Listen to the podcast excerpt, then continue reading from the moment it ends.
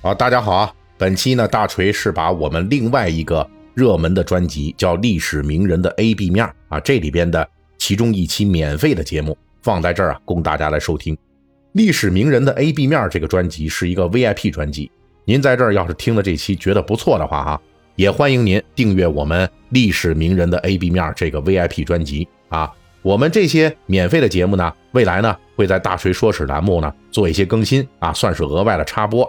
也是呢，在这儿呢，给大家做一个小小的宣传啊！希望呢，喜欢我们节目的可以去听我们历史名人的 A B 面。他们是历史上名声显赫的大人物，他们也有鲜为人知的另类故事。大锤说史为您生动讲述历史名人的 A B 面。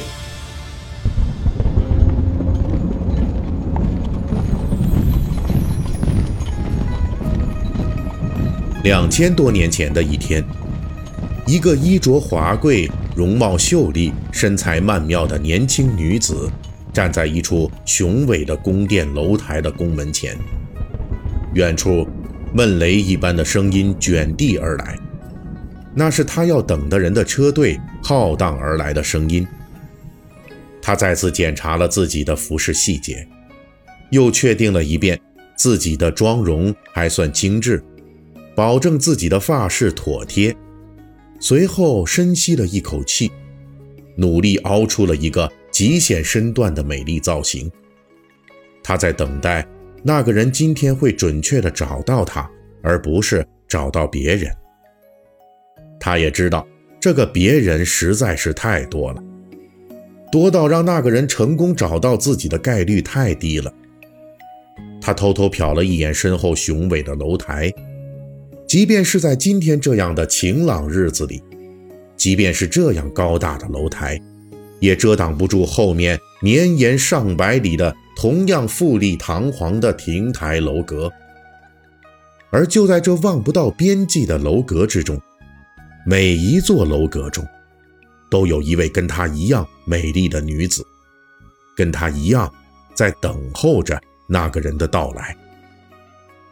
滚滚车马之声近了，这次他能等到那个人到来吗？这位美女所等候的人啊，正是我们本期的主人公秦始皇嬴政。作为锤哥的这个古代历史大人物 A B 面的开篇，我们要说的头一位啊，就是这位我国封建王朝历史上的第一位皇帝。公元前二百四十七年，嬴政即位秦王。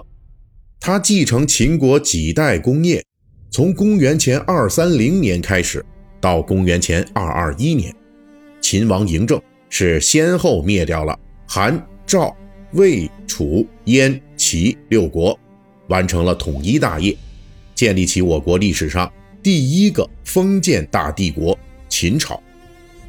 秦王嬴政认为啊。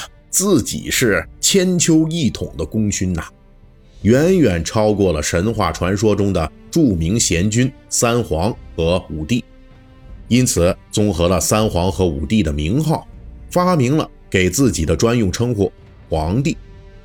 从此，秦始皇嬴政就成为了中国两千多年封建社会中第一位皇帝，他也有了一个此后历朝历代都认可的名号。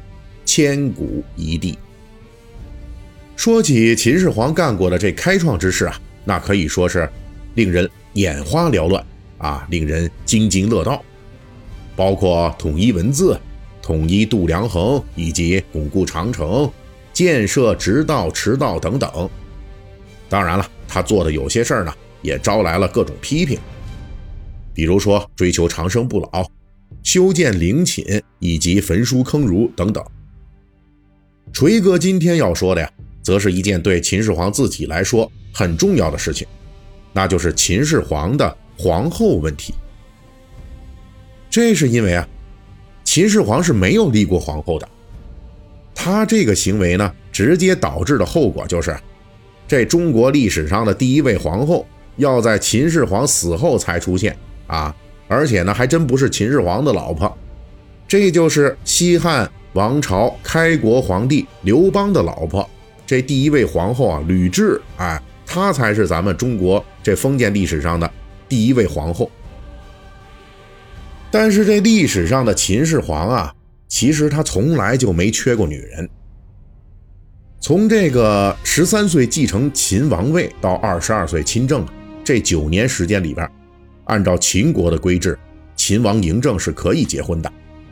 而且当时的秦国呀，跟战国时代的其他诸侯国一样，是秉承周朝的制度啊，是有比较完善的这个王后制度的。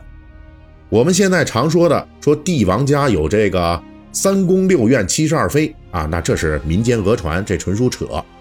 实际上呢，从周礼开始，这天子的后宫人数啊，按照规定来说，他还不是比这七十二妃少，他是要多啊，至少呢得配备一个皇后、三个夫人、九个嫔，还有二十七个侍妇，世界的侍，妇女的妇。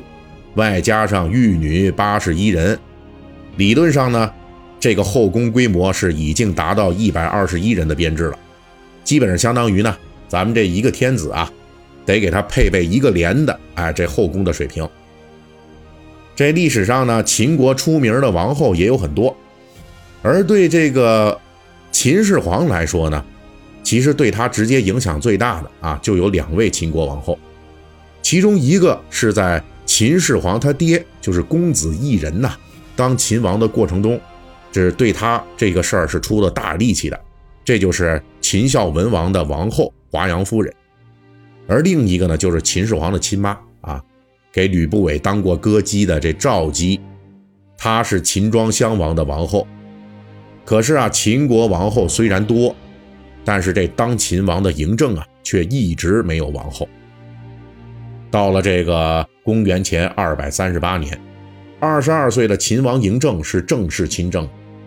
此后啊，他一直是忙于攻打关东六国，一直到三十九岁，公元前二二一年，这嬴政呢，终于是把齐国也打败了，就正式完成了统一大业，从此成为千古一帝。